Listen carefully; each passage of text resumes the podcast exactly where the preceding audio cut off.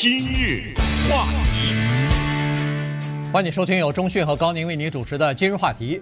下个月呢，世界杯足球赛啊，在这个卡塔尔就要开幕了哈，所以最近一段时间呢，有关于足球方面的信息比较多啊，所以有机会的话，我们也利用四年一次的这个机会呢，跟大家稍微的聊一下一些幕后的花絮啊，非常有意思。你比如说今年的这个世界杯呢，呃。当然，上一次的世界杯也是一样哈，有两个足球巨星是大家必须要看他们表演的，一个是罗纳尔多，另外一个是梅西。啊，这两个呃巨星分别代表着不同的呃球队啊，分别有不同的体育用品的或者体这个公司的代言。呃，甚至我觉得可以这么说嘛，就是他们两个人代表着不同的足球风格。对对吧？南美的和欧洲的，欧洲的，对，没错。一个是瘦瘦小小的这个梅西，小矮个儿，矮个儿。我查了一下，五尺七寸。对啊，我知道小矮个儿。呃，然后一个是帅帅气气的，永远打扮的漂漂亮亮的这个罗纳尔多啊，葡萄牙人。嗯。一个是这个阿根廷人，所以呃两个人的风格不一样，个性也不一样。一个相当的张扬，一个非常的这个腼腆。嗯。呃，再加上呢。呃，他们代表的球队也不一样，一个穿的是 Nike 呃耐克的球衣，另外一个呢是 Adidas 阿迪达斯啊，所以这两个人真的很有意思。但是他们两个人又是现代足球的这个标杆性的最受欢迎的两大巨星啊，所以呢，我们今天就来聊一下。其实啊，这个当时天时地利人和，这两个巨星。都在这个 Nike 的旗下，结果没有想到一些小小的事情呢，让 Nike 失去了这个梅西啊，梅西转到了 Adidas，这个不不这个幕后的故事，背后的故事啊，有意思极了。嗯，这个是商业史上的著名的失误啊，这种失误啊，在研究世界商业史呢，你可以看到是叫做。血流满地啊，对不对？常常是一个公司的一个小小的失误，导致了终生的悔恨，而且是壮士一去兮不复返呐。像梅西这种，你就不希望，也没有可能他再回来了。这里面涉及到的一个是阿根廷的超级球星，涉及到的一个人的爸爸就是他爸爸。昨天刚讲过内马尔的爸爸，对不对？现在又出来一个爸爸，还涉及到一个。极具前瞻性的耐克公司的广告推销部的一个人，哎，我们就把这个故事呢讲给大家。不管你对这个足球有没有兴趣啊，但是呢，呃，这件事儿是需要知道的。首先呢，讲一下耐克啊，Nike 这家公司，他们呢有一个铁的原则，就是一定要赢在起跑点上，嗯、就是这孩子一生出来就先切了。当然这是开玩笑哈。他们就在这个孩子很小的时候，或者说崭露头角的时候，二话不说先拢到自己的旗下。那便宜啊，那个时候啊，对不对？对。那么这个里面，请大家记住这样的名字，大家都知道这个 Roger Federer 和这个 Rafael Nadal，这都是网球的两个神呐。嗯。网球场这个拢在了他的品牌之下。美国的篮球的 LeBron James、Kevin Durant。这两个是超级的巨星啊，在他的旗下。当年在他的旗下也有梅西和罗纳尔多，都在他的旗下。怎么就活生生的把一个像神仙一样的梅西就给丢了呢？咱们先从一九九四年开始说起。那一年呢，足球诞生于英国一个酒吧间里面，两百年了已经。嗯，两百年以后才。走到了美国，因为那个时候一九九四年的世界杯在这里举行，对，就来到了美国。那么这个就翻开了耐克的新的一页。一九九四年之前的美国，基本上对足球，我们说的是踢的这个足球，他基本上是不太知道的。他并不知道足球在国际上有这么大的市场，所以美国人在电视当中呢，你看美国的四大球里头没有包括足球，而足球又是世界上。这个球迷最多、观众最多的一项体育运动啊，所以九四年是美国第一次举办世界杯足球赛，在美国的九个城市啊举办，呃，其中咱们我们电台的居住地帕萨迪帕萨迪纳的 Rose Bowl 啊，这个玫瑰碗这个体育场是用的最多的。一个体育场，一共进行了八场比赛啊，半决赛和决赛都是在这儿举行。你不是去了吗？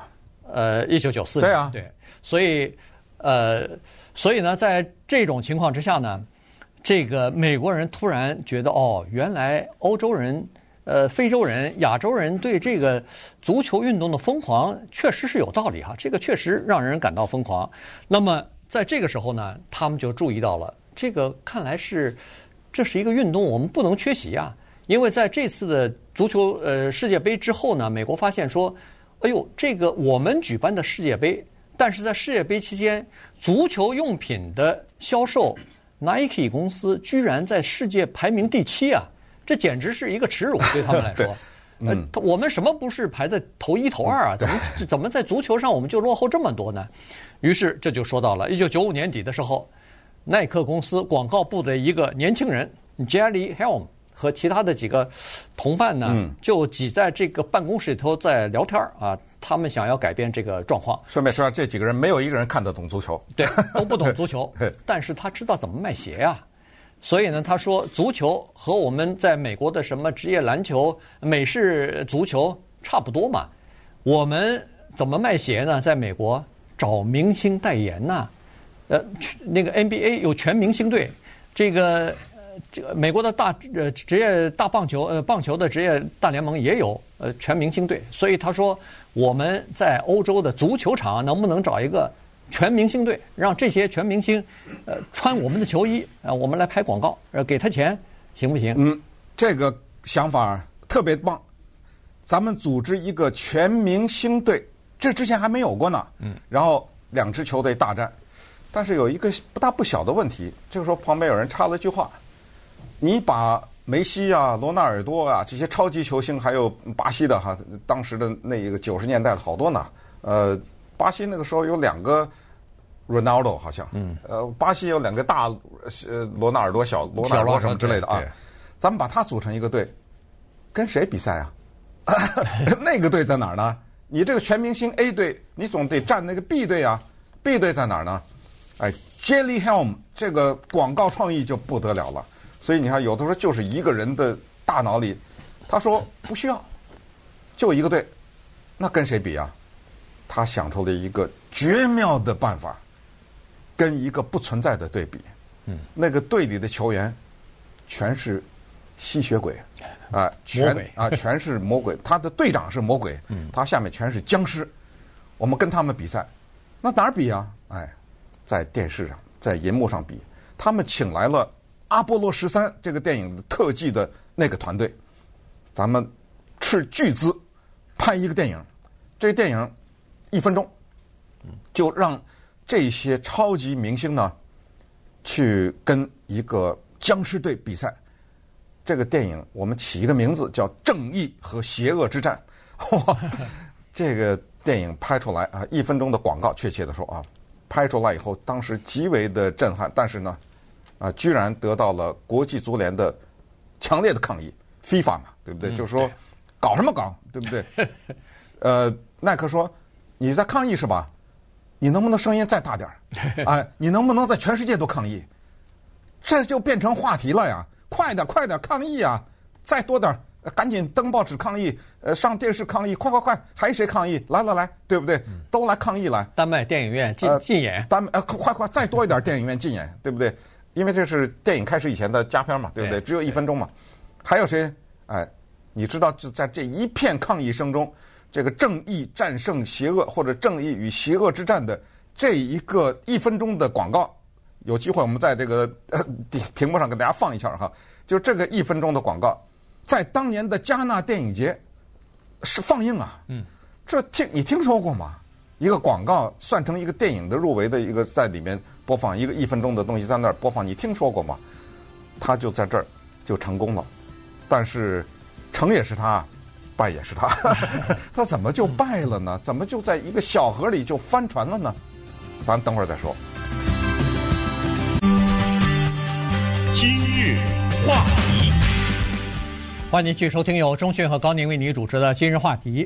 今天跟大家讲的呢是罗纳尔多和梅西这两个足球巨星和 Nike 之间的这个关系哈，他们呃这个体育球员啊，尤其成了明星之后、巨星之后呢，他们往往都有一些公司的代言人哈、所以这些呃涉及到的都是千万上亿的这个广告的代言的这个身价。刚才说了，这个 Nike 呢，他们的一个呃广告的或者是一个短片的设想呢，一下子颠覆了整个的足球业啊，所以呢，呃，从对整个的足球界来说，Nike 是一个非常。呃，陌生的这么一个厂家，一下子就闯进了这个行业。呃，在他的那个广告播出六个月之后，Nike 已经获得了巨大的成功。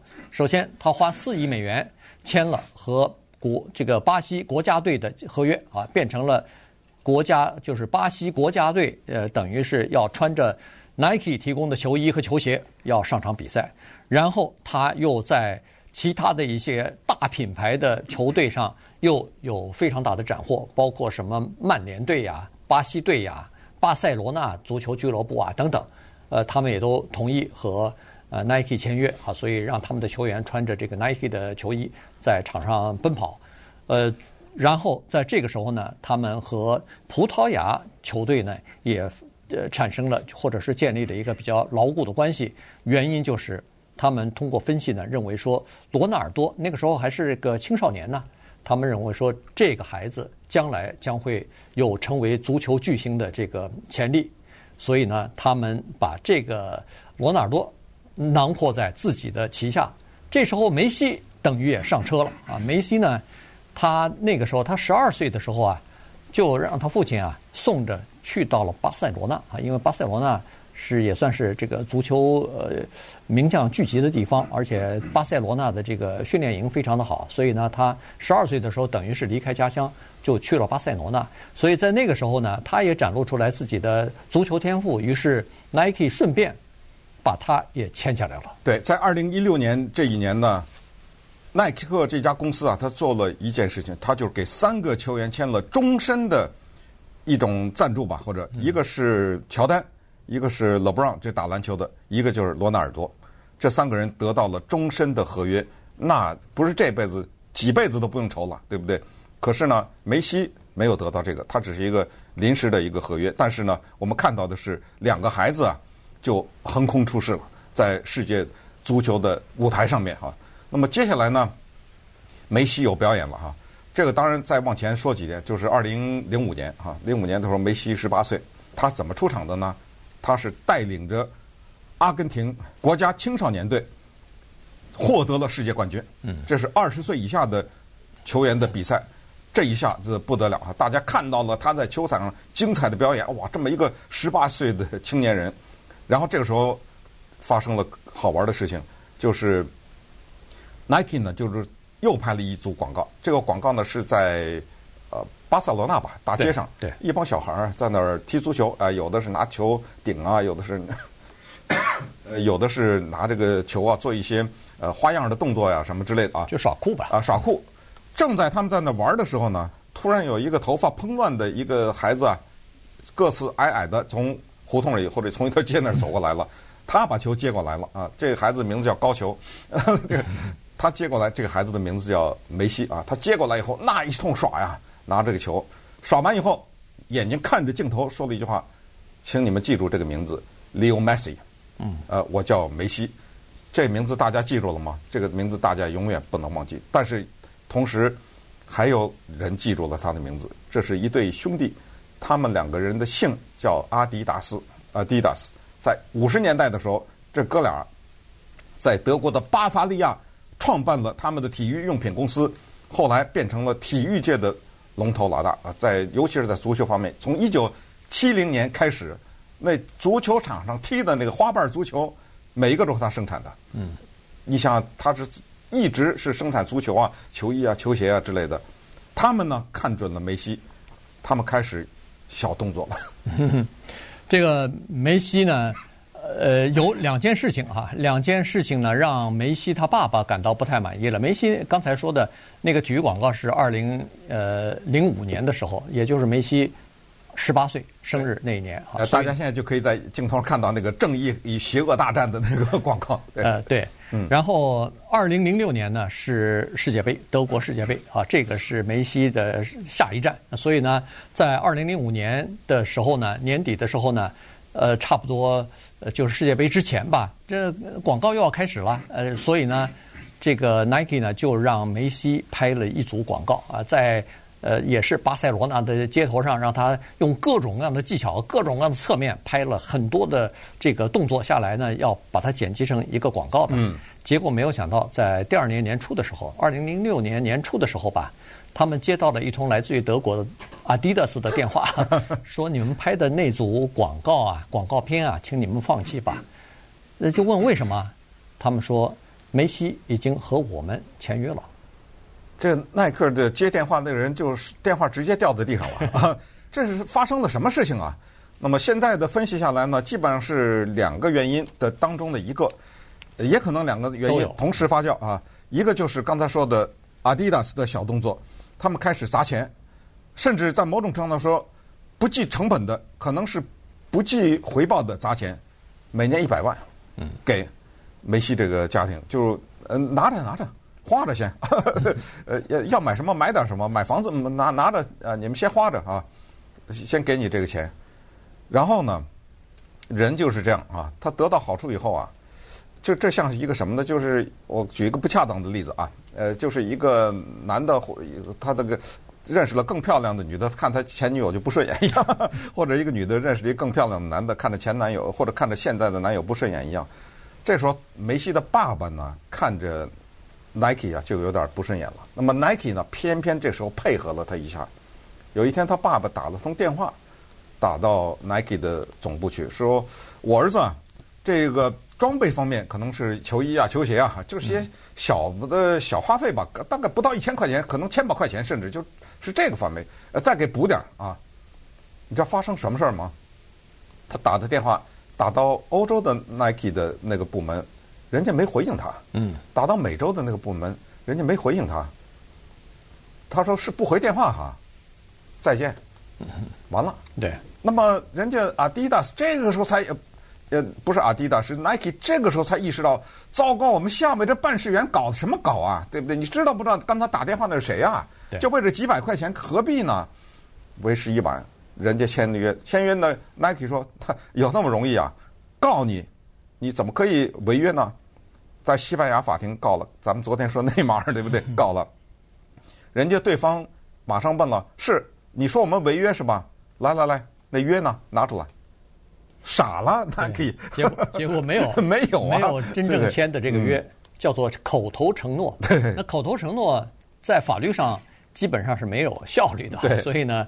这个官司也就没打成，于是等于是没这个呃 Nike 白白的，就是这么几百块钱的事情，让人家不爽了以后，就等于是失去了哈，失去了这么一个足球巨星。当然，咱这都十几年以前了，这不是二零不是零六年零六年的事儿嘛？大家都不知道后来梅西什么足球先生了，什么对不对？那个叫做帽子戏法，他后来他变成神了，他已经不是人了，你知道吗？没错，没错。但是 Nike 一直还。